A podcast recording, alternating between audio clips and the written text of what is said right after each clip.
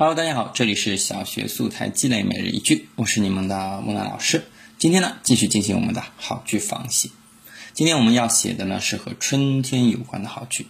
我们来看一下原句，它是这样子的：如果四季是本书，春天就是浸满淡淡清香的扉页。好了，这是将哎我们的春天比作成了一个开始。的确啊，我们一年四季，春天都是每一年最早来到我们身边的。啊，那好了，这个句子的话，我觉得大概四年级、五年级、六年级的孩子都可以去尝试写一写，用你自己的理解去哎描述一下这个春天啊。那么也可以来看一下木南老师是怎么对他进行仿写的。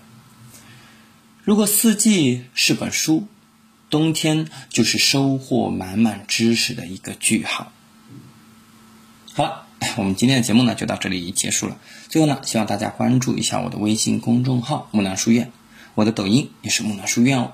感谢大家的收听。